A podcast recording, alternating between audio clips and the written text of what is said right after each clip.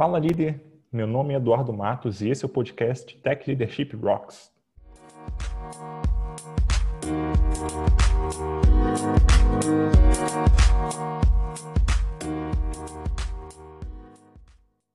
Antes de começar, eu queria deixar dois recados aqui. O primeiro deles é que agora o Tech Leadership Rocks também tem uma newsletter. Nela, toda semana você recebe cinco links de palestras, blogs, podcasts, por aí vai, tudo para você se tornar um melhor gestor ou gestora de tecnologia, um pouquinho de cada vez. Você pode se inscrever em techleadership.rocks/newsletter. O segundo recado é que, caso você ainda não saiba, nós temos uma comunidade no Slack focada em liderança em tecnologia. E se você quer crescer como líder ou só quer ter a opinião de, de colegas da área, passa lá e dá um oi para o pessoal. Para acessar, você só precisa visitar techleadership.rocks/slack. Recados dados, agora vamos partir para a conversa com o nosso convidado. Hoje vou conversar com o Rafael Cáceres, CEO da Thaler, e com o Celso Martins também, ele é CEO da Thaler. Eles são co-criadores do modelo de fluxo unificado né, de projetos e está rodando desde 2015, é isso mesmo? Sim, sim, 2015, 2016. 2015 a gente começou a preparar, em 2016 a gente, a gente rodou de verdade. Boa, boa. E tudo bem com vocês aí? Boa noite, obrigado aí por ter aceitado o convite. Cara, tudo bem, eu que agradeço, né? Obrigado por, por nos ter aqui no, no teu podcast que já contou com a presença de várias pessoas famosas aí na comunidade. E muito obrigado aí. Vamos ver, vamos conversar um pouquinho. Pô, vamos lá. É, mas antes de a gente começar, você, ou alguém de vocês né, poderia contar um pouquinho sobre, sobre a Thaler, o que, que vocês fazem? Eu posso contar a partir do momento que eu entrei na Thaler, né? é, eu não tô, eu não tô, não faço parte da, da, da história da empresa desde o início, mas eu, eu entrei na Thalia em 2015, ali no iníciozinho, em março de 2015, tá? Entrei primeiro, é, primeiro como Agile Coach, a Thalia já tinha uma cultura muito forte de Scrum, estava querendo mudar um pouco para Kanban, para um processo mais de fluxo do que time box e tal. E eu estava saindo da empresa para a qual eu vim trabalhar aqui em Santa Catarina e conversei com o pessoal da Thalia, a gente chegou num acordo e eu entrei como Agile Coach. Inicialmente eu trabalhava só terça e quinta para a Thalia, e segunda, quarta e sexta eu era dev da, na, na Crafters, empresa do Felipe Rodrigues. É, era dev Rails e terça e quinta eu atuava como Agile Coach. Eu ficava equilibrando minhas, minhas, minhas semanas aí entre Agile Coach e desenvolvimento. E aí, cara, a partir do... A partir de 2015 a gente começou a ter até um e-book legal. Foi o primeiro e-book que eu escrevi pela Thaler, que o título é, é, do caos ao custo médio por demanda, então conta é, é, é, sobre o dia a dia do que aconteceu na Thaler e tal durante um processo de transformação de um ano, vamos dizer, é, é, acho que, esse, se não me engano, esse e-book foi lançado no segundo semestre de 2016. Então, funcionou meio como um diário de bordo, o, que estava... Eu, eu, já tenho costume, quando estou fazendo consultoria e tal, de manter um, um registro, um log, né, um, um diário do que está acontecendo.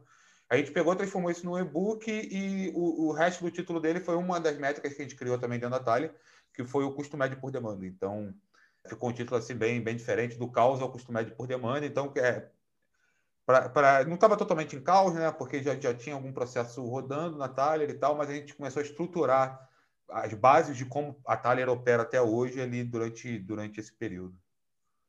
É, basicamente, é, você deve ter estruturado, imagino, com o tempo, aí ficou, enfim, encaixadinho ali no. Se tiveram pelo menos um número mais, mais acertado ali de, do custo médio por demanda e tal. Legal. Não, é basicamente isso aí. No, em 2017 a gente criou a pressão do fluxo, né? Que foi uma, é uma outra métrica, essa mais. A gente se baseou mais no, no na física, né? Na, na, na, nas leis da termodinâmica e tal, do, do, do, do, que você, do que realmente faz. A gente pensa no fluxo, no, no, no sistema de trabalho como um cano, né?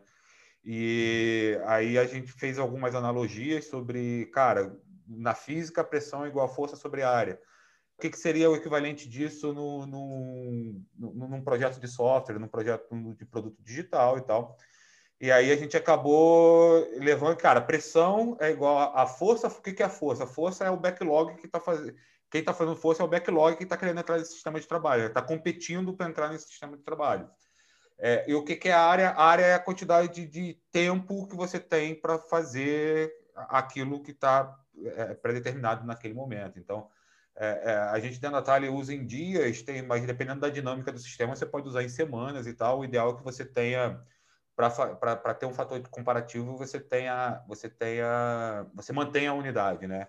Então, é, é uma coisa que a gente trabalha, por exemplo, é, é bater muito no nível de flight level 2 para cima, a pressão do fluxo com a velocidade média.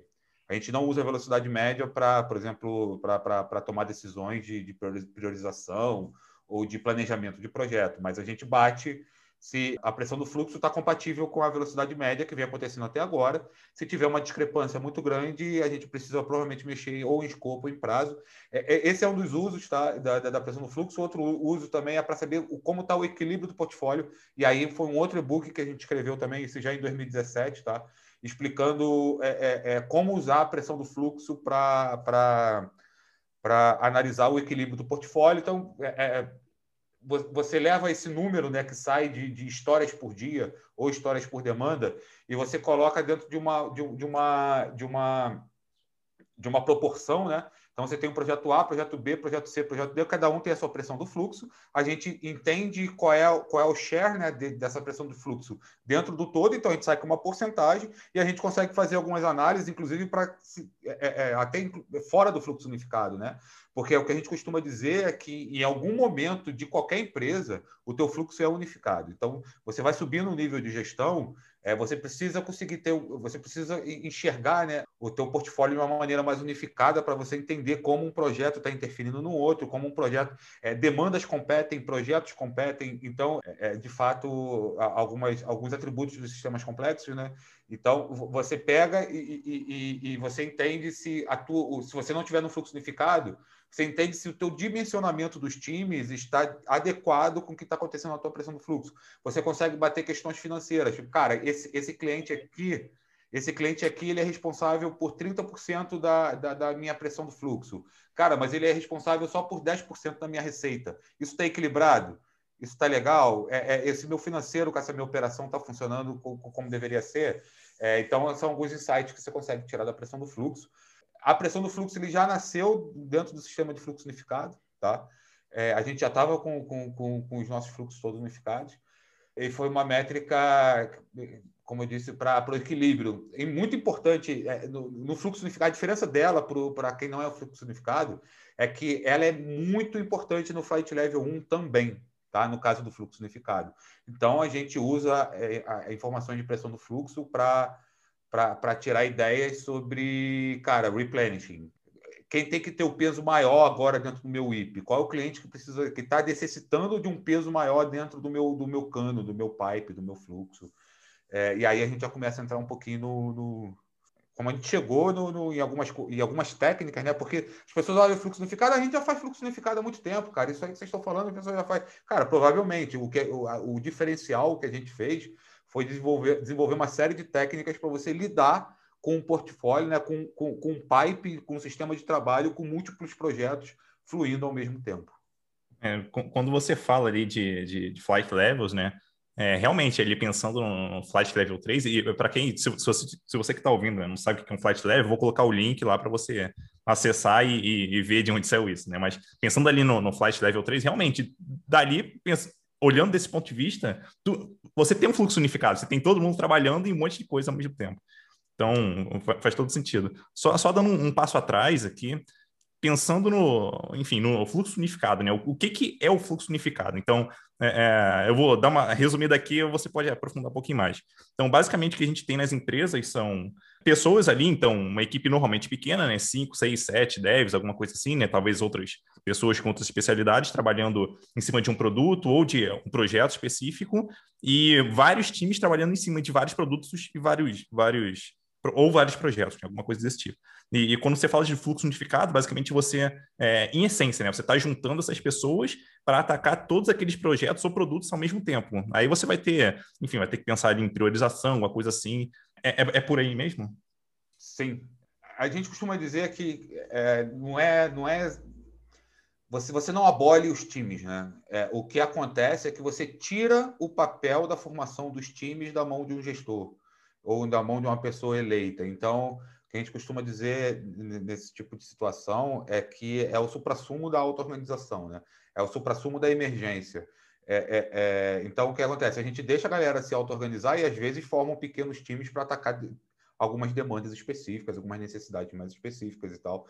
É, a gente diz que são pequenos times quânticos, né? Que surgem de acordo com uma determinada necessidade e desaparecem sem a gestão nem ver. O que a gente tenta realmente fazer a gestão no Flight Level 1 através de políticas, é, é, é, principalmente através de políticas de fluxo, né? Então, é como se fosse um jogo de futebol ou, ou, ou algum outro tipo de jogo e tal. Você tem as regras e dentro de campo o, o, os jogadores se organizam para chegar no objetivo que é o gol, que é vencer a partida.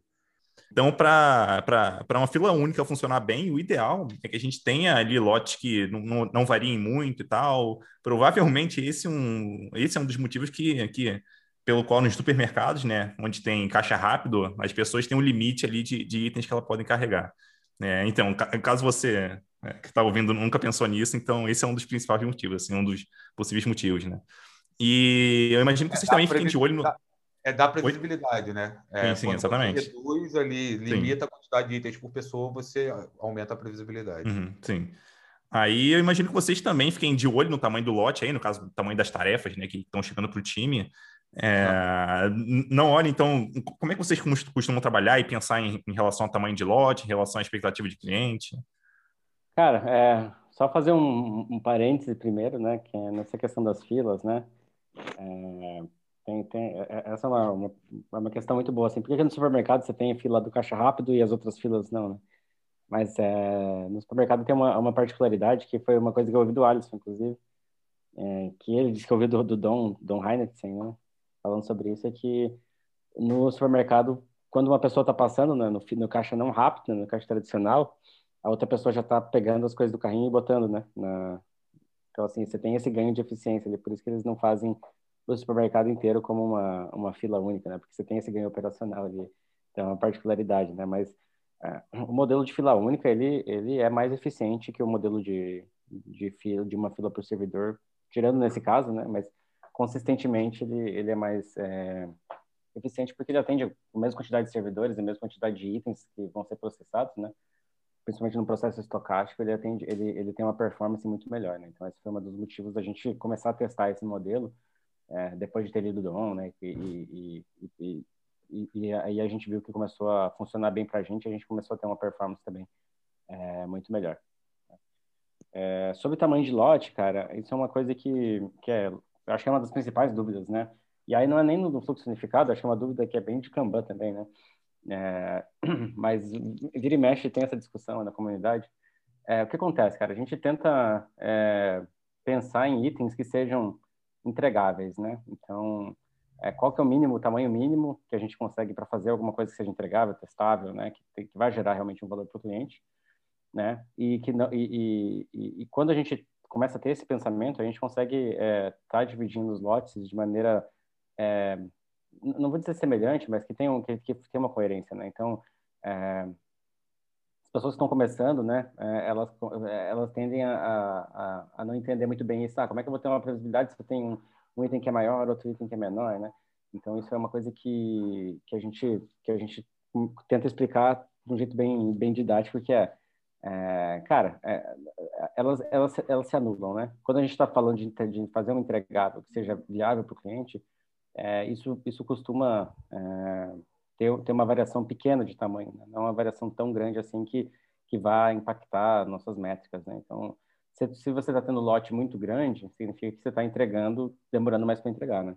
Então, esse é o, o, primeiro ponto, né? Então, qual é o tamanho do lote que, que, que você quer, né? Então, esse é o é o, é o grande esquema quando a gente está falando de tamanho de lote, né? É, entregável, testável, né? Aquele esquema de, que a gente costuma falar de história. Né? Então, também, e, e, as entregas também variam do flight level, né? Então, assim, é, a gente está no operacional, né? Porque com o Kanban a gente tenta ter essa entrega contínua, né? E no, no fluxo unificado também, né? Entrega contínua de valor, tá entregando valor toda, toda hora, né? Isso é, é, é uma das coisas que, que a gente puxa bastante, né? Então, tá entregando valor toda hora. Enquanto às vezes a gente pode, tem, tem dependendo da empresa, dependendo do processo, vai estar fazendo lotes maiores, ah, vai entregar de duas em duas semanas, vai entregar de mês em mês, né? Mas quando a gente está falando de tamanho de lote, é isso que diferencia, por exemplo, um, um ágil, né, ou um processo de entrega contínua de um processo mais tradicional, que, que criam lotes muito grandes, então vou entregar software a cada ano, né? Hoje isso nem existe mais, né? Mas é, a gente foi diminuindo, diminuindo o lote, né? Então diminuiu para seis meses, para dois meses, para uma semana, para duas semanas, né? Para um mês, para umas duas semanas, até chegar no ponto em que a gente está entregando itens, né? E, e, e, tem empresas aí que fazem várias, vários deploys por dia de, de entrega de valor. É, o meu ponto sobre o meu ponto sobre esse ponto é, é, que, cara, é, as, até hoje, em, em, eventos, em situações que é, surgiu um papo, principalmente happy hour, né, sobre fluxo unificado, principalmente lá atrás, quando isso era, era muito novidade ainda, é, as pessoas as pessoas estavam perguntando, é que, cara, é, em primeiro lugar, a maioria das pessoas que me faziam essa pergunta, elas não. É, eu, eu, eu devolvia com uma outra pergunta, perguntando, cara, qual é a tua eficiência de fluxo hoje? A maioria das pessoas não sabia responder. Tá? E quem sabia responder estava com a eficiência de fluxo lá embaixo. Tá? É, tá falando aí de 10%, 15%. Cara, no, no trabalho do conhecimento, o tamanho do lote ele não é importante para a fila. Tipo, no, no, não é igual aquele navio que, que, que, que, travou lá o canal do Panamá. Aquilo ali, o tamanho do lote, ele é importante para não gerar fila. No caso do trabalho do conhecimento, o tamanho do lote, ele, ele, ele normalmente ele afeta uma única etapa do teu sistema de trabalho, que é a etapa de developing. Tá? E, e, esse é o primeiro ponto. É, fluxo não é só desenvolver, codar história. Fluxo é, é, é tem outras atividades que precisam ser feitas, e além dessas outras atividades, você tem as filas. Tá? Então, as pessoas estão preocupadas com o tamanho do lote, enquanto elas não estão nem gerenciando as próprias filas ainda. Tá? Segundo ponto é que elas confiam demais no chute de algumas pessoas, que é o tal do planning poker ou qualquer outro método de estimativas de estimativa que você use, que você tente que você tente atribuir algum tipo de valor é, é para o trabalho de codar, né, para você estar tá desenvolvendo ali. Então, o que, o, o que essas pessoas que dão muito valor, normalmente, a, a, ao tamanho do lote, elas fazem? Elas não, elas não fazem, na verdade, elas não gerenciam as filas e elas confiam demais no, no, no, na intuição do desenvolvedor sobre se aquilo vai ser muito difícil ou não para desenvolver. Sendo que quando você muda para uma perspectiva de fluxo, tá? eu estava contando. É, é, é o, o início da, da, da, minha história lá na Thaler, uma das primeiras coisas que a gente fez é a gente não tem gerente. Gente, até o Rodrigo Yoshima é, é, gostou bastante do, do, do, dessa expressão que a gente passou a usar, que é o Rafa ele assinava como fluxonomista lá atrás, lá em 2015, 2016, e a gente criou essa função. É, não sei se foi exatamente se foi a gente, mas é, a, isso emergiu muito fácil dentro da Thaler, que é o que a gente chama de gestão de fluxo. Então, é, no, o nosso foco é no fluxo de trabalho, não é no, no, no cycle time ali de desenvolvimento. É, é, a gente olha para o downstream, hoje a gente olha para o downstream, próprio stream como um todo, mas na época a gente olhava para o downstream como um todo e falava, cara, essa demanda está parando muito tempo na fila de homologação. Ó, esse cliente aqui ele tem uma política de deploy que ele só faz deploy de 15 em 15 dias. Cara, essa política afeta de, direta. Que, imagina uma situação dessa, que é, maior, que é a situação da maioria, da maioria das empresas corporate, né? Você tem uma janela de deploy. E aí você está preocupado com o tamanho do teu lote em developing. Cara, isso soa para mim como loucura, entendeu? Tipo, loucura total. Então, são, são dois pontos que, cara, a gente... Nem PMG a gente usa, tá? É porque é, é, como eu disse, no trabalho do conhecimento, não interessa se ela é P, não interessa se ela é M, não interessa se ela é G. Ela vai parar na fila de qualquer jeito e você gerenciar essa fila não depende diretamente do, do, da quantidade de esforço que você necessita para desenvolver ela numa etapa de developing. Eu, eu, eu tenho a impressão assim que é, o tamanho do lote ele não importa desde que ele não seja gigante, vamos dizer assim. Né? Então, se, se, se é, o time vai levar seis dias ou sete dias para desenvolver, tanto faz assim, né? É, agora, se ele vai levar seis dias ou seis meses, aí já é outra história. É, isso é uma questão de cauda, né? É, é... Mas, cara, o, o, que acontece? É, o que o Rafa estava falando é que a gente olha muito isso, sempre olhamos, tá? E, e, a gente não parou com isso, mesmo com toda a evolução que a gente teve dentro da Thalia, mas a gente sempre olha ali para o invest. Cara, essa história é uma história invest e tal. É, e a gente sempre pensa no menor lote, aquilo que o Rafa falou. É, é, isso é importante. Não é que o tamanho do lote não seja importante, é, é, é, você é, estimar tempo de desenvolvimento que não é importante. Então, cara, qual é, qual é o menor lote possível que eu posso fluir no meu sistema de trabalho que vai entregar algum tipo de valor para o meu cliente final depois da etapa de homologação, depois da etapa de deploy? É, cara, bem, bem, bem, bem importante isso aí, porque Sim, é, se você bota lá, por exemplo, você, tem um sistema de Kanban lá, um né, e, e, e, aí você bota um uma demanda lá que é fazer o software, né? Aí, tipo. Quebrou o fluxo. aí, você, aí, você, bota todo mundo lá, bota fazer o software está em desenvolvimento, então provavelmente você está no flight level errado ali, né? Então é que a gente brinca, né?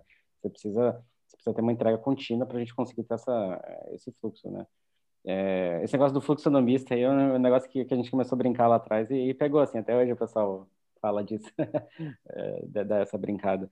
Mas, cara, é, o, que o Celso falou é bem importante, assim, e, e eu vejo que a gente está falando aqui para o pessoal que é mais de tech mesmo, eu vejo que muita gente hoje tem é, preconceito com agilidade e tudo mais, né? E a gente entende muito o porquê disso também, né? Porque é, quando, quando a gente passou a, a pedir estimativa para desenvolvedor, ele falou, oh, desenvolvedor, quanto tempo você demora para fazer isso? É, e o desenvolvedor tem que tirar ali um tempo, e aí, se ele não entregar naquele tempo, a culpa é dele, né? A gente começa a ter uma pressão em cima do desenvolvimento que, que, que não, deveria, não, não deveria estar ali, né? Então, a gente tem um fluxo de trabalho, a gente tem uma carga, uma capacidade que a gente tem que fazer e a gente quebra esses itens e a gente flui por essa capacidade, né? E a gente tenta trabalhar outros itens, além de trabalhar a pressão em cima do desenvolvedor, né? Ou da pessoa que está tá executando o trabalho em si, né? Justamente por quê? Porque quando você vai numa empresa maior, e aí a gente entra muito nesse detalhe, que é quando você vai para uma empresa maior, a, a, a eficiência de fluxo, ou seja, a, o tempo, a diferença do tempo que está sendo realmente trabalhado e o tempo que as coisas estão em filas é muito discrepante. Então, você tem lá 5, 10% de tempo em trabalho e 95% em filas, e aí você fala, nossa, gente, vamos trabalhar mais, né? Vamos dobrar o time, vamos trabalhar fim de semana, vamos fazer um monte de coisa. E aí você está passando de 5 para 10, né? Então, assim, é um ganho muito pequeno, né?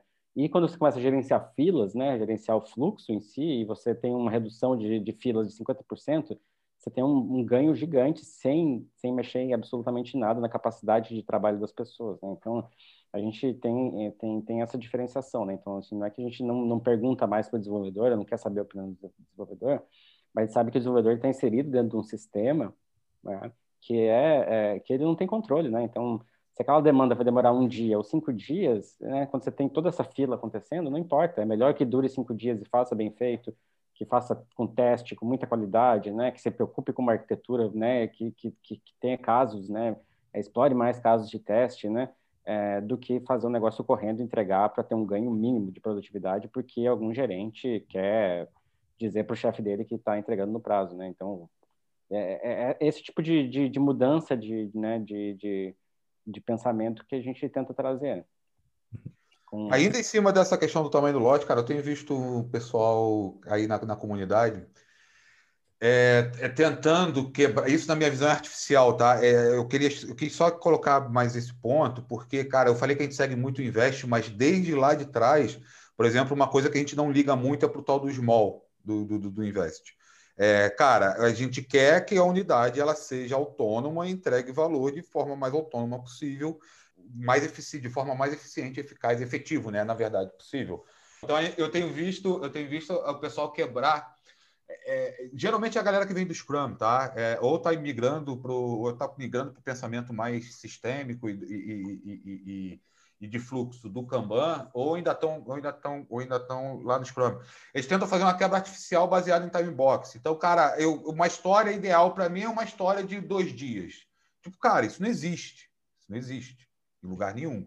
É, é, você, você, pegar, é você pegar um sistema complexo e, e, e você pegar é, é, algo, um, você pegar a variabilidade e tentar colocá-la dentro de uma caixa, você tentar domar a variabilidade. Né? O Taleb é, é, é, o rei aí do, do mundo, né? é, o principal cara com, que, que, que, trata questões de, de, variabilidade e de, cauda, de caudas grossas, é uma expressão que ele não usa exatamente essa expressão, mas é algo que ele dá a entender nos livros que ele escreveu. Né? Tipo, você pega a variabilidade e tenta domar e botar ela dentro de uma caixinha ali, ela fica igual uma louca querendo sair e tal. Cara, se você for quebrar uma história de dois dias, o que, que você vai estar fazendo? É, é, ou história de um dia, ou história de oito horas. Ah, cara, meu lote tem que ser um lote de oito horas e tal. Cara, é, é, é isso, isso, isso faz com que, com que é, você tenha você tenha histórias que não são auto não são auto não são autocontidas, né?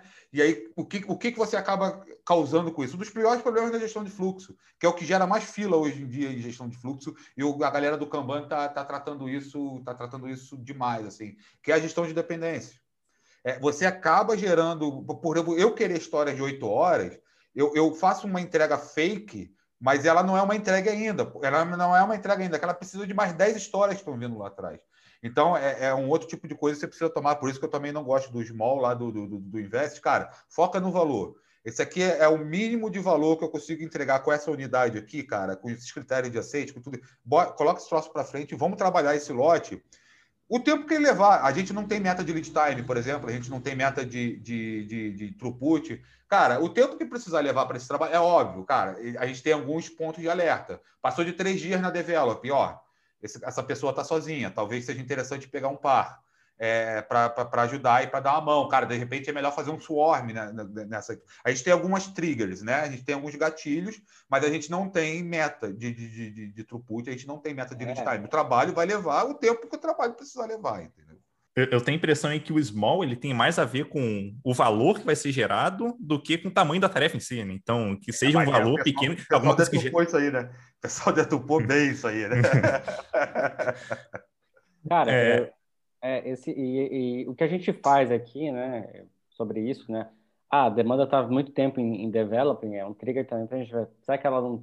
Será que realmente precisa de tudo isso, né? Essa é uma pergunta que a gente faz, o pessoal está se perguntando sempre, né? Será que eu não posso entregar menos, né? Não é assim, não é faz mais rápido. É, cara, será que não dá para entregar menos? Será que, não, será que está realmente. Quebrar, né? Será que não dá para quebrar isso em um valor menor, né? Então, é, e, e, assim, geralmente a, a, resposta é sim, né? A gente começa a entender e, é, o pessoal acha que não, tem que fazer tudo. Não, não, calma aí. Será que, ó, o que, que a gente pode entregar de mínimo aqui que vai já gerar um valor ou já vai gerar um conhecimento, né? Porque quando a gente está trabalhando isso e, e, e, todo esse processo de, de construção, ele tem muito a ver com gerar informação, né? Então a gente precisa gerar informação mais rápido. Então, quanto mais rápido a gente gerar informação, mais rápido a gente vai ter respostas para a gente tomar decisões melhores, né? Então é isso que a gente está sempre fazendo. Então por exemplo, né? Será que eu preciso ter aquele formulário? É, o exemplo mais esdrúxulo que eu sempre uso, mas será que eu preciso ter aquele formulário com todas aquelas validações e com máscara e com tudo, né? Será que não dá para a gente primeiro colocar alguma coisa mais simples para o usuário já, né? Não precisa nem ser usuário final, talvez, mas assim, alguém já olhar e falar, não, esses campos estão certos, não estão, né? Isso aqui, não, isso aqui faltou, não faltou, beleza? Ah, agora vamos, né, inteirar nessa, nessa demanda para fazer, sei lá, melhorar a validação, agora vamos interar para botar máscara, agora vamos interar para conectar com, com o LinkedIn, agora vamos, sabe? E, e, aí você vai inteirando e vai melhorando a história, porque cada vez que você inteira, você tem mais informações sobre elas. Né? O que é diferente de assim, vou fazer tudo, aí chega no fim, mostra e fala, não, mas não precisava disso aqui, ah, essa, essa, essa, essa máscara aqui não precisa, essa validação aqui não, não é necessária, né? Porque ah, aqui o cara pode botar string ou pode botar número, não tem problema, né? Então, é, esse tipo de coisa que a gente sempre tenta trabalhar, assim, cara, como é que a gente pode fazer realmente menos para a gente ter uma geração de, de, de, informação, né? Não é fazer, e fazer menos não é não testar, não é não, sabe, não, não fazer com qualidade ou fazer correndo, entregar correndo, muito pelo contrário, é assim, fazer com muita qualidade, mas fazer menos para estar tá gerando informação, e aí gerou informação, validou, é isso mesmo, é isso mesmo, beleza. Agora vamos interar e vamos melhorar isso. Agora vamos interar e vamos melhorar isso, né? E aí e, e, e trabalhando dessa forma. Esse que é o que é o que é o que a gente que a gente tenta fazer sempre, né? Que é aquele modelo, né? Que é o clássico da, da, da pintura da Mona Lisa lá do Jeff Payton, que é primeiro eu vou fazer um rabisco, depois eu vou, né? Eu vou botar a cor, aí no fim eu vou botar os detalhes, e aí no fim eu vou botar, trabalhar a sombra, né? Não, não vou fazer tipo assim um pedacinho perfeito, depois outro perfeito, né? Que é como o pessoal tenta fazer, né? Muitas vezes e acaba virando um baita de um, um quebra-cabeça, né? Não é mais um, um software. Uhum. O, o, que eu acho curioso é que quando bate desespero, a gente encontra rapidinho uma forma de reduzir escopo. É, por que a gente não fez isso muito antes? Cara, muito, muito, muito. Direto a gente vem aqui e fala, cara, será que não dá para tirar isso? Ah, não, mas não, tudo que tem aqui precisa. Tá, mas será que, né? E às vezes o cliente também força isso, mas será que não dá para a gente fazer sem isso aqui primeiro? E aí na próxima interação, ou sei lá, a gente bota isso aqui para homologação, enquanto isso a gente já puxa a história, começa a trabalhar e, sei lá, faz deploy, e, e sabe? E, e, isso é o fluxo, né? Isso é conseguir manter uma fluidez de, de criação, né? É, então, assim, quando a gente, quanto menor esse tamanho de lote, até um certo ponto, né, mais fluidez a gente vai ter. Uhum. Tem uma história que o, que o, que o Dom conta no, no livro dele, eu também uso às vezes, que é, né, que ele, que ele conta a história do ovo, né? Então, assim, ah, porque essa questão do tamanho do lote tem muito a ver com duas coisas, né? Que é o custo de, de holding, né? O custo de você manter alguma coisa, né? E versus o custo de transação. Então, assim, quanto custa para eu passar, né? De uma fase para outra, de uma, de uma coluna para outra, no nosso caso, né? E quanto custa eu ficar segurando aquilo, né? Ele fala do ovo, né? Então, assim, ah, se meu custo de transação É, se, se, eu, se, eu, quero ter custo de transação zero, vou lá e vou comprar 30 caixas de ovo. Não vou ter nada de custo de transação, mas vou ter um custo de manter aquilo muito alto.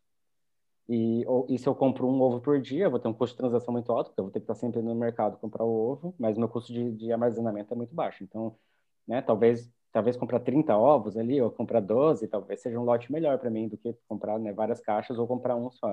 Então, é mais ou menos a mesma coisa. Né? Então, se eu tenho uma demanda, se meu custo de fazer o deploy dela é mais alto do que o custo de fazer a demanda, provavelmente essa demanda está muito pequena. Né? Agora, quando essa demanda, tipo, quando eu começo a ter muito problema, por exemplo, de merge, ou seja, segurando um código dentro aqui, não estou colocando produção logo, e começa a dar problema de merge, porque esse código não está se espalhando entre todo mundo e começa a dar um monte de conflito, tem um custo de manter muito alto. Então, talvez meu lote está muito grande. Então, né, como é que é o meio termo disso? Então, se eu fico semanas com uma demanda, isso pode pode estar tá impactando, porque quando eu for fazer a integração disso lá na frente, né, é, vai dar problema, né? Então, é, é aí que a gente vai, vai trabalhando esse tipo de coisa, né? Aí tem várias, várias saídas. Esse é um, é um, assunto que vai longe, assim. Eu, eu quis, queria passar para o próximo só para a gente falar um pouquinho vai, mais de, especificamente do, dos problemas de fluxo unificado, enfim. Mas vamos lá. É, um, um, problema que eu imagino que deva ter surgido com vocês, de alguma forma, né, ou vocês pelo menos tenham se preocupado, é a questão de, de mudança de contexto ali das pessoas, né? Então, hoje eu estou trabalhando num projeto, amanhã estou trabalhando em outro, e, enfim, aí talvez ela não consiga nem se acostumar tanto com aquele código ali, alguma coisa assim. Como é que vocês lidam aí com essa questão de, de mudança de contexto? Cara, é, é, interessante, né? Toda a conversa que a gente faz de fluxo unificado são dois, são os dois assuntos que vêm normalmente em sequência, só mudando a ordem de vez em quando. Tamanho do lote, mudança de contexto. Cara, é, a nossa. Talvez seja legal contar um pouquinho a história do, de como isso começou na Thaler, que eu, eu saí pulando pelas métricas e acabei não falando. É, cara, isso não foi uma mudança que a gente acordou assim do dia para a noite, fomos trabalhar, a gente tinha escritório na época ainda. Eu olhei para a cara do Rafa, o Rafa olhou para minha cara, tomando um café e falou: ah, vamos unificar essa porra toda. Não. Foi, foi um. A, gente, a, a ideia foi mais ou menos assim, tá?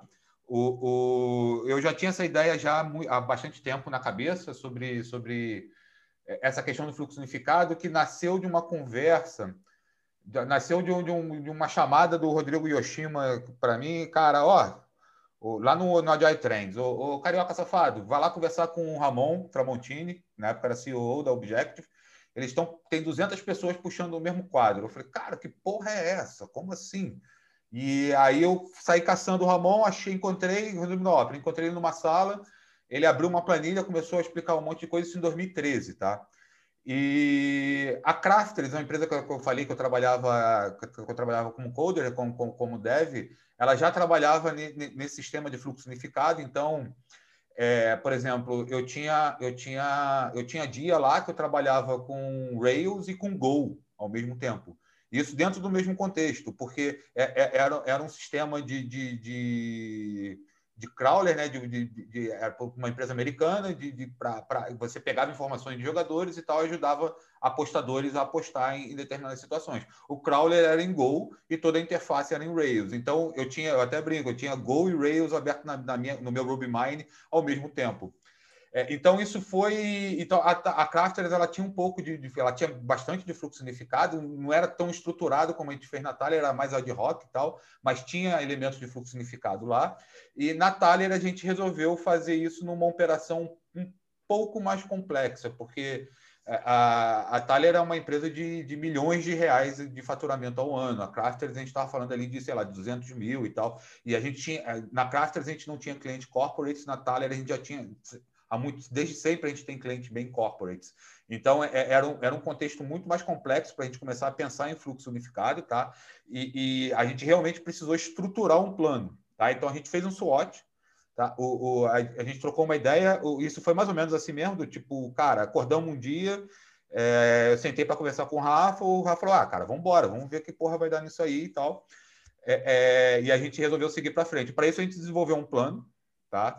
Fizemos um SWOT, olhamos para os riscos, para as ameaças de uma forma bem estruturada é, e traçamos um plano de seis meses para começar o processo de transição. A gente não unificou todo mundo, tá? É, de uma só vez, a gente começou com o fluxo. Hoje, hoje, hoje a gente é totalmente unificado, tá? É, na, na, nossa operação é, de desenvolvimento de produtos para clientes, tá? De produtos digitais para clientes. Mas na época a gente tinha dois pipes paralelos, tá? Era, era Vingadores e Defenders, né, o Rafa, se não me engano. É, é, é um cuidava de clientes que era mais do governo e tal, mais difícil da gente unificar, e o, e o outro pipe cuidava de clientes é, é, privatizados, né, empresas privadas e tal. uma das coisas que apareceu no SWOT foi mudança de contexto. Tá? E aí a gente se debruçou, nós nos debruçamos nisso de uma forma bastante pragmática e estruturada, e uma das coisas que surgiu, inclusive com devs, tá? Nossas reuniões, a Thalia sempre foi uma empresa bem aberta, então a gente tem algumas reuniões que elas naturalmente não são para todo mundo, mas elas são abertas e qualquer um pode aparecer e, e, e, e até adaptar e tal, e, participar de fato. Uh, a gente estava numa reunião dessa e tinha alguns devs presentes e surgiu essa questão da, da, da, da mudança de contexto. É, uma das coisas que a gente percebeu é que 80% dos nossos devs Tá, 80% talvez seja demais. Mas boa parte dos nossos devs também faziam freela. Tá? Então, o que acontecia? Trabalhava num contextozinho daquele time e tal, é, e chegava em casa, é, é, tomava um café e ia codar num projeto, talvez até de língua completamente diferente, talvez open source, é, num contexto de fato completamente diferente. E aí a gente começou a derrubar esse troço por terra. Outro ponto que foi. A, a, a, eu tenho até, se eu não me engano, eu acho que eu cheguei a escrever um artigo sobre isso, sobre a questão do. Escrevi sim. Depois você pode deixar aí nos, nos nas referências, que tem um artigo uhum. tratando desse assunto especificamente sobre a mudança de contexto no, no, no, no, na, no sistema de fluxo unificado. É, um outro ponto que a gente percebeu é o seguinte, cara, pessoas que estavam em projetos muito ruins por muito tempo estavam infelizes. Estavam querendo até sair da empresa. O, o que acontece com o fluxo unificado? Você tem alguma questão de mudança de contexto? Cara, pode ter, mas se você está num projeto ruim, é aquela história, né? Se você se você está mal e a mudança é para o bem, você aceita, porque as pessoas. Eu trabalhei muito com, com mudança organizacional durante bastante tempo, as pessoas costumavam dizer, ah, as pessoas resistem à mudança. Ah, cara, ganha na Mega Sena para ver se tu vai resistir a esse tipo de mudança. Ah, tá de repente com 100 milhões na tua conta, tu não vai, tu não vai ficar triste com, esse tipo de mudança. Então, pessoas que estavam em projetos muito ruins é, é, é, acabavam ficando muito tempo frustradas, aquele, aquela síndrome da segunda-feira e tal, e está até chateada de trabalhar. Quando você dá a liberdade da pessoa dela flutuar entre os projetos, Tá? Porque, cara, isso já acontece hoje em dia. Eu, muitas empresas que eu faço consultoria, o que acontece? a diferença é que isso está na mão do gerente. Um gerente, cara, eu tô, eu tô com cobertor curto, todo mundo está trabalhando com cobertor curto. Então, eu estou com cobertor curto aqui no projeto A, esse projeto B está mais ou menos tranquilo. O que, que normalmente a maioria das empresas fazem? Elas tiram bem no projeto B e jogam no projeto A. É, é, é, a diferença é que a gente deixa as pessoas fazerem isso, tá? Esse é um ponto, tá? E, e, e por último, assim, a gente acredita muito que mudar de contexto pode ser prejudicial no teu WIP. Tá? Então, o que acontece? Uma pessoa ela não puxa duas histórias, três histórias do mesmo projeto ao mesmo tempo para desenvolver. Ou, cara, bloqueou, puxa outra, bloqueou, puxa. Isso aconteceu agora semana passada com um dos nossos devs, um dev novo que a gente contratou, um cara muito bom. É, é, chegou e perguntou, cara, olha só, essa história aqui ela está totalmente bloqueada. Puxa uma outra, vou eu peguei e respondi, né? Porque foi no canal aberto de gestão de fluxo, e aí é, a galera que tem mais experiência com o processo pode sair respondendo. É, eu falei, cara, o que, que tu acha melhor? É, eu estou olhando aqui para a etapa de developing, é, tudo vazio para o lado direito, a etapa de developing com, com, com, várias histórias e a Red to Dev com poucas histórias. Falei, cara, se tu olhar para isso aqui, foi bem recente isso, foi, foi na semana passada. Se tu olhar para isso aqui, o que, que você acha que você deve fazer? Ajudar alguém a, a, a, a desengargalar né, a developing, é, ajudar alguém lá no upstream para a gente ter mais histórias importantes aqui na Red to Dev. Como é que está o IP? A gente já atingiu o IP? São, são, são, são marcos assim que a, que a gente usa para ajudar as pessoas, né, é, é, até, até, fazer um coaching, um mentoring para as pessoas tomarem as melhores decisões nesse tipo de situação. Tá? Então, eu, é horrível você mudar de contexto, mas se você mudar de contexto em coisas que estão um IP, se, em um IP, se você andou ou foi para Dani é, é, é, é, e, e tá ok de você puxar uma outra história, cara, vai tomar um café, levanta, se você fuma, vai fumar um cigarro e tal. Quando você volta, é, a tua cabeça já mudou de contexto. É, esse é um dos pontos. É, esse tá, é o segundo ponto. Terceiro ponto, cara, que eu tenho falado mais recentemente, é que a gente vive num mundo hoje muito dinâmico muito volátil. Cara, hoje o diferencial, todo mundo coda, muita gente coda. Você faz um curso na Lura, você faz um curso em algum outro lugar, você já sai fazendo algum tipo de código. Então, é, é, a gente acredita que a capacidade de variar no, no de, entre contextos, tá? É, vai ser uma, uma habilidade especial para o profissional desenvolvedor do, do, do futuro, entendeu? Então, é, cara, eu, eu, trabalho mais na gestão, eu estou o tempo todo mudando de contexto. Eu trabalho mais na, na, na, O Rafa trabalha mais na gestão também, cara. Tem uma hora que ele está falando. Na mesma hora ele está falando de gestão de pessoas e, e, e tipo, cinco minutos depois ele está falando de gestão de fluxo. Então, é, essa maleabilidade, né? Ajuda no que o Manuel chama de organoplasticidade, né? Então, é a tua capacidade. O KMP tem muito isso também, o KMP1 do, do, do David Anderson, lá da, da, da KBU. Ela te ensina. Você a preparar, por exemplo, devs para atuarem com um boné de analista de negócio, para quê? Para, cara, quando você tiver com um gargalo na análise de negócio, eu não vou contratar um analista de negócio para aquele momento, aquela situação específica para resolver aquele gargalo, não. Cara, o meu gargalo está aqui antes no meu fluxo, né? Eu tô com eu tô com vários devs aqui depois do meu fluxo esperando trabalho, em Starvation. Cara, se eu puder pegar um desses devs e, e botar ele para atuar, para suportar o analista de negócio, isso é um tipo de mudança de contexto. Então, é, é, a gente acredita que o profissional do futuro, nesse caso, já pensando no futuro do trabalho, esse tipo de coisa, vai precisar lidar bem com essa dinâmica, porque, cara, hoje está muito longe da, da, minha época lá, quando eu comecei a codar, final da década de 80, início da de 90 e tal, que, eu, que era, só, era só código. Tá? Hoje para um bom profissional de desenvolvimento, principalmente para as empresas de gestão, empresas de gestão mais moderna, como é a Thaler, né? É, outras habilidades é, paralelas são, são exigidas e essa capacidade de lidar com essa dinâmica também é bastante exigida. É bem complexo, tá? É, por isso eu falei, cara, lá em 2015 o negócio surgiu e, cara, em todas, 100% das conversas sobre fluxo unificado, é, é, essas duas questões principalmente surgiram, o tamanho do lote e, do, e da mudança de contexto.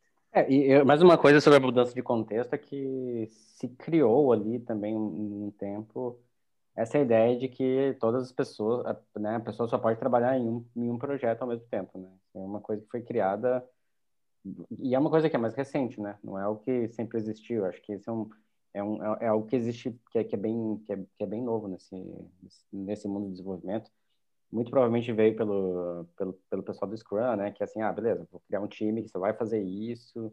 De cinco é, a sete é, pessoas. É, cinco a sete pessoas, eles vai trabalhar só no, não, não vai falar com o cliente, porque o cliente é, vai ter um Scrum Master que vai blindar o time. Tá, tá, é, é toda um, uma questão que eu imagino que nasceu justamente num contexto onde a gente tinha um, é, organizações muito tradicionais ainda, né? Muito engessadas, e se criou um, um time separado dentro dessa organização né? E esse time separado foi totalmente blindado, foi focado, focado blindado e falar faz. E esse pessoal teve muito sucesso fazendo isso, né? Porque você conseguiu reduzir um lead time aí é, de um, dois anos para algo com dois, três meses, né? E, e aí começou, começaram a falar, beleza, agora vamos pegar essa galera e vamos botar aqui de volta. Só que quando fizeram isso, não era tão simples, né? Porque agora você estava botando dentro da organização. Aí por isso que surgiu também toda a questão agora de agilidade de negócio, que é justamente isso. É beleza, como é que eu peço aquele timezinho que eu tinha separado lá, ou aquela startup, ou, né? E agora como é que eu boto isso de volta para dentro da organização, né? Que agora eu tenho múltiplos projetos, eu tenho um portfólio gigante, né? Como é que eu, como é que eu faço isso, né? Acho que a gente é, o fluxo vem, vem um pouco com isso, assim, cara, beleza, não, você não pode mais se dar o luxo de trabalhar só num projeto, né? É, poucas empresas podem se dar o luxo disso. E a gente está vendo sistematicamente, assim, a gente tem projetos porque são parecidos, né? Por que, que, eu, por que, que eu preciso estar em um só, né? Então, acho que esse é o primeiro ponto. Acho que eu concordo 100% com o que o Celso falou, assim, acho que o profissional do futuro, ele não vai poder ficar mais nessa de, ah, eu vou ficar só num projeto. Mas, ao mesmo tempo, com certeza tem uma, tipo, não é fácil, não é fácil. As pessoas têm que ter uma habilidade para fazer isso. Eu vejo que talvez o pessoal mais júnior tem muita dificuldade de estar de, tá, de, de tá trabalhando em vários projetos, né? É, ao mesmo tempo, justamente porque eles estão aprendendo o projeto e ao mesmo tempo estão aprendendo a profissão, né? Então, isso pode dar uma dificuldade, mas ao mesmo tempo, né, você está conseguindo ver mais, mais contextos, né? Então, você começa a ter também uma variedade maior e, e essa variedade maior te traz mais diversidade de, de, conhecimento, de pensamento, de problemas que você vai, que você vai estar enfrentando, que, por um lado, isso é bom, né? Outra coisa é que no fluxo unificado, especificamente, né, não é que, não é como era antigamente, assim, eu, eu, trabalhei no, no meu começo, né, na, no começo de 2000, quando eu comecei a trabalhar, é, eu trabalhei, muito em agência, né? E lá era assim, ó, das, né, das 8 até as 10 você vai trabalhar no projeto A, das 10 ao meio-dia no, no, projeto B, né? E, e, não é assim, né? Na verdade, o que acontece é, existe uma demanda para ser feita, né? É, as pessoas vão se auto-organizar para pegar essa demanda, né? Então, o time vai conversar e, e, as pessoas vão lá e vão pegar essa demanda para ser feita, elas vão entregar essa demanda, então essa demanda ela vai, vai passar por um processo que geralmente ali, é isso que a gente está falando, não, não, é uma coisa que vai durar horas, né? É algo que vai durar dias, né? Então, um, dois, três, quatro, cinco dias, às vezes até mais, a pessoa vai estar naquela demanda, ela vai passar por tudo aquilo, ela vai entregar aquela demanda, e isso foi praticamente um projeto, né? Um mini projeto, né? Que o Celso fala, um time atômico fazendo um projeto, um micro projeto, entregando valor para o cliente. Terminou, entregou, já vem o próximo projeto, né? E aí e isso continua, que pode ser do mesmo é, da, da, do mesmo produto ou não, né? Pode ser de outro e isso é independente, né? Obviamente, a gente não está falando aqui também, é, lógico, né? Tem, tem, tem, tem pessoas e pessoas, né? Mas a gente está falando aqui que a pessoa vai estar tá lá é, com um projeto em Ruby, de repente ela vai pegar um em Java, de repente vai pegar um em COBOL, não, não é isso, né? Tem todo um contexto ali é, específico para a gente estar tá unificando, né? Que é, beleza, ah, tem, não é projetos aleatórios que a gente vai botar tudo no mesmo saco e mandar todo mundo trabalhar, né? Isso não funciona, né? Não é, não é isso que a gente diz. A gente está falando o quê? Projetos que provavelmente têm tecnologia parecida, né? Ou pessoas que gostam, né? Então, só você falou, por exemplo, ah, é Ruby Go, beleza, assim, as pessoas estão dispostas a trabalhar com Ruby Go? Então, então tranquilo. Ah, é JavaScript Ruby, né? Beleza, assim, agora é, eu não vou botar um time com, com, com, com, linguagens ou tecnologias totalmente diferentes que não façam sentido, né? Ou, ou por exemplo, eu posso unificar de outras formas, vou unificar por ah, todos os meus clientes que são né, de financeiro, ou clientes que são né, de, de, de, de fintechs, né? Ou, ou, ou de são de martechs, ou sabe, ou de saúde, né? Eu posso estar unificando nesse sentido também, né? Ou tem produtos que têm vários clientes, né? E cada cliente é um universo ali dentro, então eu posso unificar esses fluxos também. Então tem muito isso, assim, também não é, um, não é uma coisa totalmente aleatória, né? É algo que, assim, beleza, como é que a gente pode unificar para a gente não precisar, é, é, não precisar ter uma burocracia em cima disso, né? Que é, que é, que é isso, que, que é isso o principal. Não precisa ter alguém, um chefe, um gerente falando, ah, você trabalha nesse, você trabalha nesse. Não, gente, está aqui o problema Tá aqui o problema, cara, é, vocês resolvam da, da forma que vocês acharem melhor, vocês, né? Então, é, é, é, é um pouquinho mais nesse sentido que a gente está falando, né? Que é, é, por isso que a gente fala que é, é muito voltado à autogestão, né? As pessoas olharem e falarem, quem que é a melhor pessoa para resolver esse problema, né? Quem são as melhores pessoas para estar tá resolvendo esse problema? Olha, eu tenho esse contexto aqui, né? É, quem, quem são as melhores pessoas? Como é que eu divido isso, né? E aí as pessoas vão falar, pô, é melhor, acho que é melhor assim, assim. E isso também é, espera-se que, que, que, exista uma maturidade para isso acontecer, né? E é isso que a gente tenta passar para o pessoal, né? Ter esse poder de autogestão, ter poder de maturidade de falar, cara, eu não dou conta disso, né? É, e ter, ter também essa, essa segurança psicológica para poder falar esse tipo de coisa. Não, cara, e isso acontece bastante. Ó, esse, isso aqui eu acho que eu não dou conta, eu acho que é melhor tal pessoa pegar, né? Ou sei lá, eu, eu, eu não, cara, isso aqui para mim, não, eu não gosto desse tipo de problema, não gosto de resolver isso aqui. Outra pessoa, que alguém, alguém, alguém tá afim, né? E, e, é, e, é mais ou menos assim que a gente tenta, tenta trabalhar essa questão da mudança de contexto, né? Porque não é uma mudança tão grande, né? Lógico, sempre vai ter gente que vai falar assim, pô, eu gosto, eu prefiro trabalhar num produto só, porque aí, ah, porque aí eu, eu me aprofundo, eu conheço. Só que aí essa pessoa fica um ano numa empresa, vai para outra, vai para outra, vai para outra. Então, é, é, é, é aquilo, né? Se botar, um, se botar um produto ruim na mão, não vai querer ficar um ano num produto só, né? Exato, pega aquele legadão, né? Fica lá, fica dois é. anos naquele legadão para ver o que acontece, né? É, mas tem, tem isso, assim, e mesmo dentro de, de empresa, assim, a pessoa fica meses num projeto, depois vai para outro, né? É, tem, tem, tem toda esse, essa questão que, assim, é difícil, mas existiu, existe um, um não vou dizer um preconceito, né? Mas existe uma, é, uma, é, qual seria a palavra, né? Assim, as pessoas já imaginam de cara que, assim, eu só posso trabalhar num projeto por vez, porque, porque sempre foi assim, né? Mas não, não, não sempre foi assim. Isso não é verdade. É, um ponto importante, bem importante que o Rafa falou é o seguinte, cara, é, não é fácil, tá? É, é, e esse não é fácil, é, parte, parte desse não é fácil passa pelo fato de, cara, a gente tem a obrigação, tá? A empresa, a gente, empresa, tem obrigação de fornecer a maior quantidade de informações é, possíveis para que as pessoas consigam tomar esse tipo de decisão.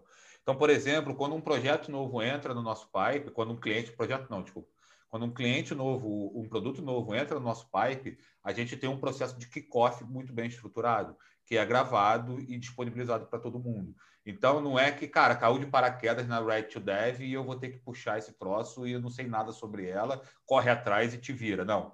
Então, a gente tem um Notion com a informação bem estruturada, a gente tem um processo em que, principalmente clientes novos, processo bem rígido, que clientes, quando entram na empresa, é, precisa gerar uma quantidade de informações suficiente da nossa base de conhecimento para que ele possa entrar no nosso pipe. Ele não entra assim no nosso pipe do nada e disponibilidade, assim, para tirar dúvida e tal. Um outro ponto aí do, do Rafa também, que, que, que, é bom, cara, é a gente, há pouco tempo, acho que é uma coisa de um ano para cá, mais ou menos, é, deve novo Natália, mesmo que ele seja sênior, a gente tenta evitar que ele trabalhe mais de um projeto. Porque a gente já tem um sistema de gestão que não é simples, tá? Não, não é simples no, no fato de que é, não é o que é praticado aí fora, tá? Então, a pessoa entra na Thalia, ela tem que aprender algumas coisas. Um exemplo, no início do, do, do podcast eu te dei dois, né? O custo médio por demanda. Tipo, o cara entra na Thalia, a pessoa entra na Thalia e fala, que porra é essa? De custo médio por demanda. A pressão do fluxo é, é, é, é, um outro exemplo. Então, o nosso modelo de gestão, ele não é praticado nem dentro da comunidade de Kanban. Então, foi um negócio que emergiu bem dentro da Thalia mesmo. Então, a pessoa precisa conhecer a empresa, precisa conhecer o modelo de gestão, porque ela precisa se autogerir. Isso é algo que a gente exige, inclusive, no período de entrevista, tá? É, a gente não tem um gerente, a gente não tem esse custo de coordenação de uma pessoa gerenciando o time, então a pessoa que entra na tarefa tem que ter habilidade de, de, de, de ou, ou, ter habilidade ou querer desenvolver a habilidade da, da autogestão. E aí, além disso tudo, ainda ter que lidar com dois, três, quatro projetos ao mesmo tempo, produtos diferentes ao mesmo tempo, a gente acabou descobrindo que é um pouco demais. Então, é, é, nos primeiros dois, três meses, é, é, a pessoa fica ali focada num projeto só e depois ela vai recebendo mais um, depois recebe outro, e aí depois entra no bolo doido lá do, da ameba, como eu costumo dizer, da ameba disforme de pessoas que se juntam para fazer alguma coisa legal. eu, assim, eu costumo dizer que a responsabilidade de, de uma equipe, né, e pegando vários ganchos que vocês deixaram aí, né, ao longo do, da, da, da, das respostas de vocês. É, é, eu costumo dizer que a responsabilidade de, de, um time é garantir que o resultado vai ser entregue, independente do que ele precise fazer para entregar aquele resultado. Então, já aconteceu, por exemplo, de eu, como dev numa equipe, perceber que a nossa equipe estava precisando de gente, de, de, mais pessoas, e não tinha ninguém do RH para ajudar a gente a contratar. Então, eu ia lá e recrutava. Eu dava o meu jeito lá, entrava no LinkedIn, postava no Facebook, e tentava encontrar essa pessoa, porque a gente estava precisando daquela habilidade naquele momento.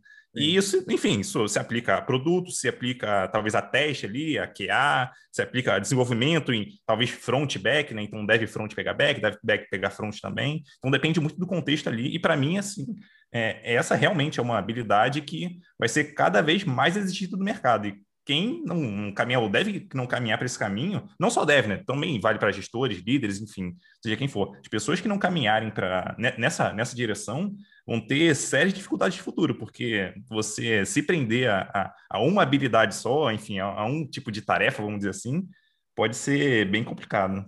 É, usando é. a linguagem do Taleb, que a gente usou meia hora atrás, mais ou menos, você, você acaba ficando frágil, né, cara?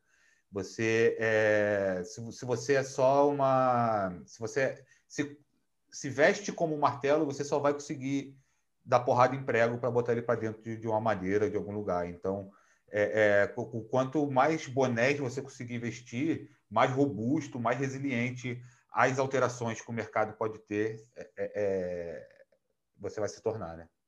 É muito isso, assim, de a gente ter, ter, ter mais ter essas habilidades maiores, né? E eu vejo muito essa briga aí de comunidade, ah, full stack, não é full stack, né, e tudo mais, ah, e pessoa que é generalista não sabe fazer nada direito, né, e, e, e não é isso, assim, sim, você, você, tem que se especializar em algo, você tem que ser bom em algo, mas se você é bom só naquilo, cara, você não, não você uhum. não vai uhum. funcionar no sistema de trabalho porque você tem que ter overlaps, né? Então, por exemplo, ah, uhum. o cara, aquela pessoa que quer ser só front-end, só front-end, não, não serve, né? né? Então, assim, você não tem, você não tem uma, uma, uma plasticidade ali, né? Como foi falado antes, você não tem um range maior de, de conhecimento. Então, é, beleza, você quer ser só front-end? Pô, vai, vai, vai entender um pouco de design também, vai entender um pouco, sabe, de outras coisas, né? Vai, talvez de gestão, né? A gente tem que cada vez mais pensar nisso, né? Tem uma... É, tem aquele livro Repensando as Organizações, que tem um exemplo da Butts Horg lá, que é, que é uma empresa que tem hoje está com 12 mil pessoas, assim, os caras têm 30 gerentes, né, que, que são focados mais em, em ajudar o pessoal a desenvolver, né? É, justamente é isso, assim, cada equipe contrata, contrata suas pessoas, tem, tem suas próprias tarefas, né, assim, você não, você não tem, você começa a dividir demais, ah, só o RH contrata, só, né, só o front-end faz, faz front-end, só o back faz back, né, só, então você começa a botar nessas caixinhas, começa a ser muito difícil de, de você ter fluxo, né, porque as coisas começam a criar filas, né, e quando a gente começa a criar fila, a gente perde, perde toda essa fluidez, as coisas começam a atrasar, e, a gente, e aí, qual, no fim, o que, que acontece? É a pressão em quem está na ponta, né? Na pressão é, é toda em quem está trabalhando, né? E geralmente é isso que acontece. A pressão não é em quem está lá atrasando a primeira fila, quem está atrasando a última, né? Com certeza. Um, um ponto aqui só para fechar, né, a nossa conversa, eu queria entender como é que vocês fazem aí, como é que vocês, como vocês fizeram, como vocês fazem hoje, né? É, quando chega algum dev novo ali, que é, é um negócio que eu já tive dificuldade algumas vezes, mas acabou até funcionando. Que como é que a gente, ou melhor, como que vocês conseguem é, convencer, acho que convencer não é a melhor palavra, mas como que vocês conseguem é, é mostrar para o dev que não se trata só de pegar tarefas do backlog e andar com elas, né? Que tem outras coisas ali no, no board, enfim, talvez uma tarefa para deploy, uma tarefa que alguém esteja com dificuldade. Como é que vocês conseguem mostrar para esses devs e para essas devs que que eles conseguem fazer outras coisas que, que não seja só pegar a tarefa do backlog para fazer. Vai, Rafa, essa é a tua área forte. Cara, é, não, não é fácil, assim, é muito. Evitando a falar a palavra, né, que também é outra palavra que virou maldita, né, mas assim, é muito, é muito coaching, né, muito, muito treinamento nessas pessoas de que.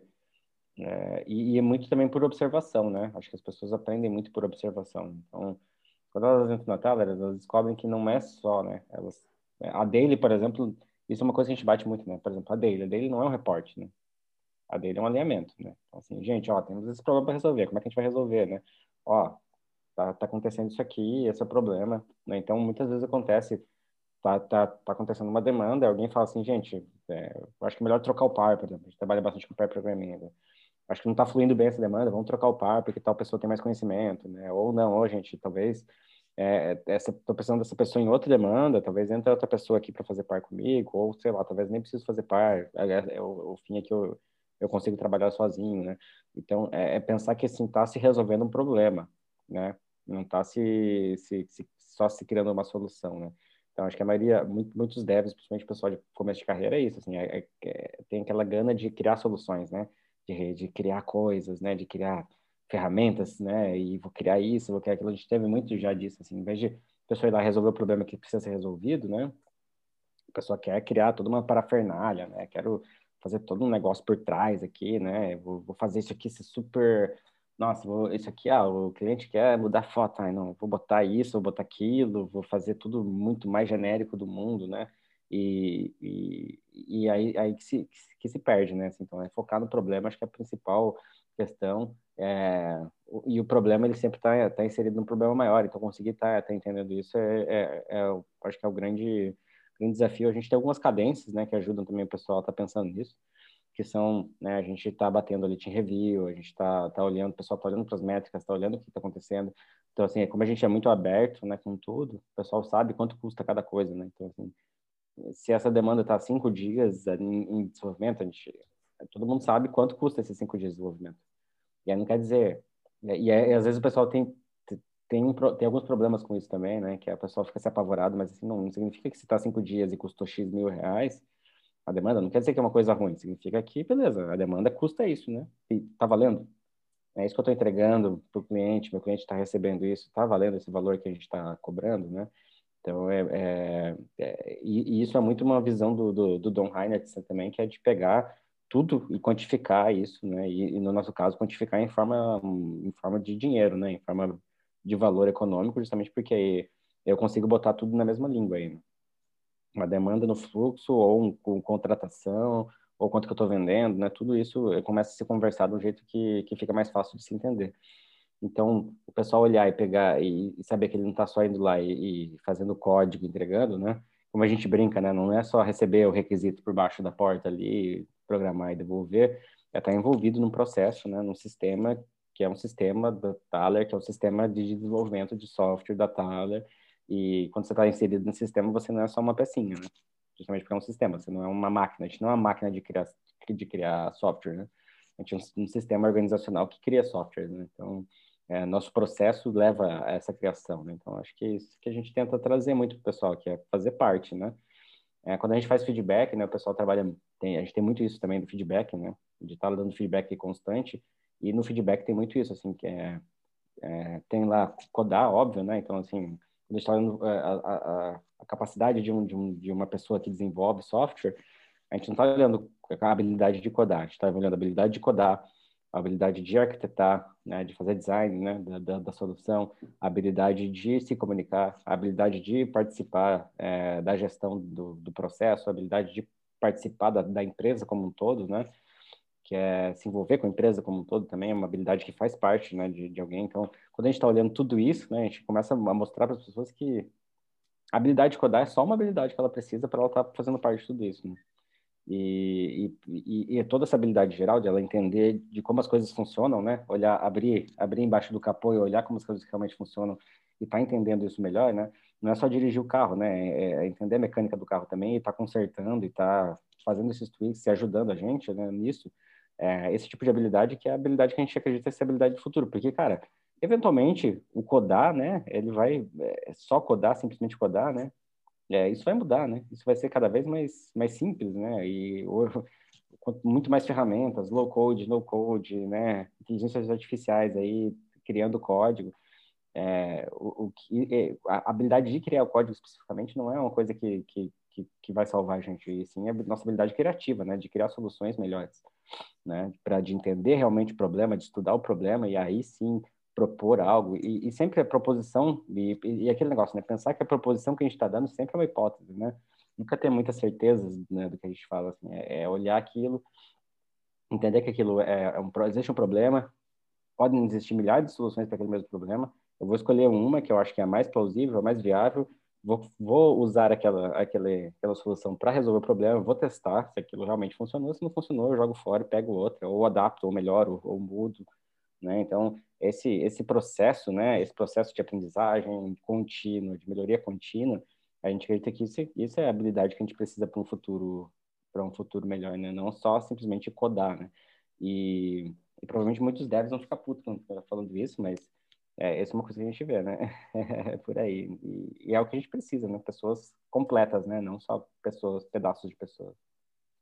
É, para mim, isso assim é, é, fundamental, porque no fim das contas, o time, o, chamando ali de time, né, seja lá o tamanho do grupo que for, então o time ele está ali para resolver um problema. E é, é, se ele pensa só em codar, é naturalmente vai olhar para o backlog e pensar qual a próxima tarefa que ele pode codar. Ele ou ela pode codar, né? Acho que a questão não, não é exatamente, não deveria ser exatamente essa. Um, um negócio que eu costumo fazer é, quando eu chego numa equipe é justamente parar de cobrar individualmente as pessoas pelas tarefas que elas pegaram no backlog, vamos dizer assim, né? E cobrar pela entrega da equipe. Então, uma pergunta assim bem comum que eu, eu costumo fazer ali no começo é: o que, que qual a tarefa que a gente consegue entregar? Aí eu não para mim não interessa o que tá a tarefa. Beleza? Essa tarefa aqui, tá? Tem como alguém ajudar a fazer isso? Enfim, é, como é que a gente consegue entregar mais rápido ainda do que a gente está pensando? Então, é, justamente para tentar é, mostrar para as pessoas que elas podem contribuir para entregar uma coisa mais rápida. Né? Caso não dê para entregar, beleza, qual a próxima tarefa que a gente consegue mover para o seguinte?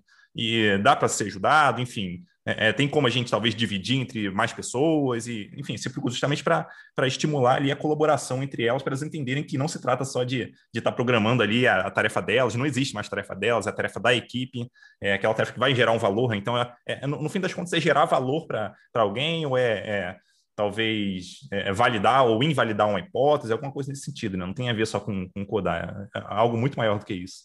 É gerar aprendizado, né? É gerar um aprendizado. Acho que esse é o, é, uhum. é o grande fator que, que, que, diferencia, né?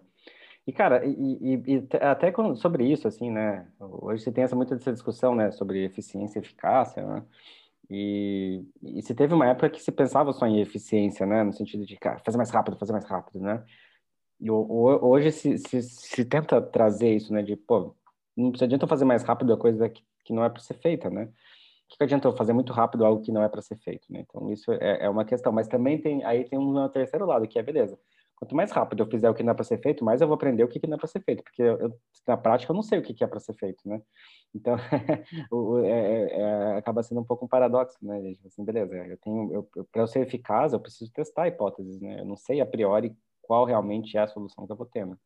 Então, eu preciso ter métodos muito rápidos, e às vezes esse método muito rápido envolve nem codar, né? Envolve fazer o um protótipo no papel, sabe? Envolve eu ligar para um cliente, fazer uma entrevista, envolve outras coisas, talvez que não seja simplesmente codar, né? Então, é quanto mais rápido eu consigo fazer, menos, né? Como é que eu maximizo a quantidade de coisa que eu não vou fazer, sabe? É, é isso que a gente tenta trazer, né? Não é simplesmente fazer mais rápido, assim, como é que eu faço menos para, fazendo menos, eu conseguir estar tá validando mais rápido as hipóteses que eu tenho e assim estar tá avançando num, num, caminho mais sólido, né? Eu acho que é, é, meio que esse o caminho que a gente deve seguir, assim. Porque se eu falo só de eficiência, ah, não, vou, vou eu preciso só ser eficaz, né? Se tem falado muito, assim, e e óbvio, a gente precisa ser eficaz, né? Só que aí, como é que se fazia antigamente para ser eficaz, né? Fazia um projeto, um estudo de dois anos para fazer a coisa mais perfeita, né? E aí, quando chegava lá, não era mais a coisa mais perfeita. Então, eu também preciso ter essa habilidade de conseguir fazer as coisas mais rápido, né? Então, é um, é um ciclo, né? São coisas que não vivem separadas. Né? Com certeza. É, bom, vou fechar a conversa aqui, tá muito legal, mas eu tenho que fechar. É, muito obrigado, Celso, muito obrigado, Rafael, pela, pela presença aqui de vocês. Foi muito boa a conversa de verdade, assim. E um abraço aí e até mais. Massa, Eduardo. Valeu, cara.